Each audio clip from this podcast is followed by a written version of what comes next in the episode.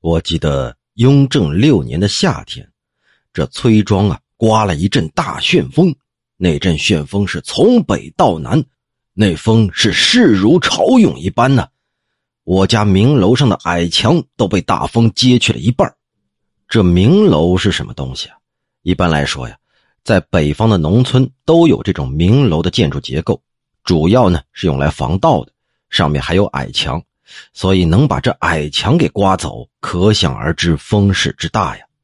刮这阵风的时候，我的伯父纪灿臣先生家里有两盆花、一缸水都被风卷到了屋顶上。这还不算最奇怪的，更奇怪的是，这两盆花、一缸水被卷到了屋顶上之后啊，它们之间的相互位置和距离，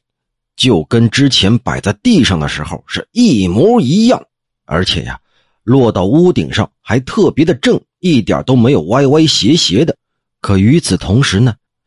地面台阶前原本是摆着一个风炉和烧水用的铜壶，这炉中炭火烧得正旺，这对东西却在原地是安然不动，谁也搞不明白这究竟是怎么回事第二天询问北面的各个村庄，都说没见到过这股风啊。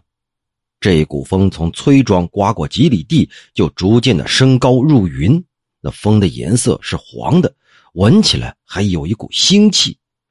也许是由于此地接近东海，不过百里之遥，可能海神来往，又或者是什么水怪经过，偶然间一时兴起，和我们这些凡人开个玩笑吧。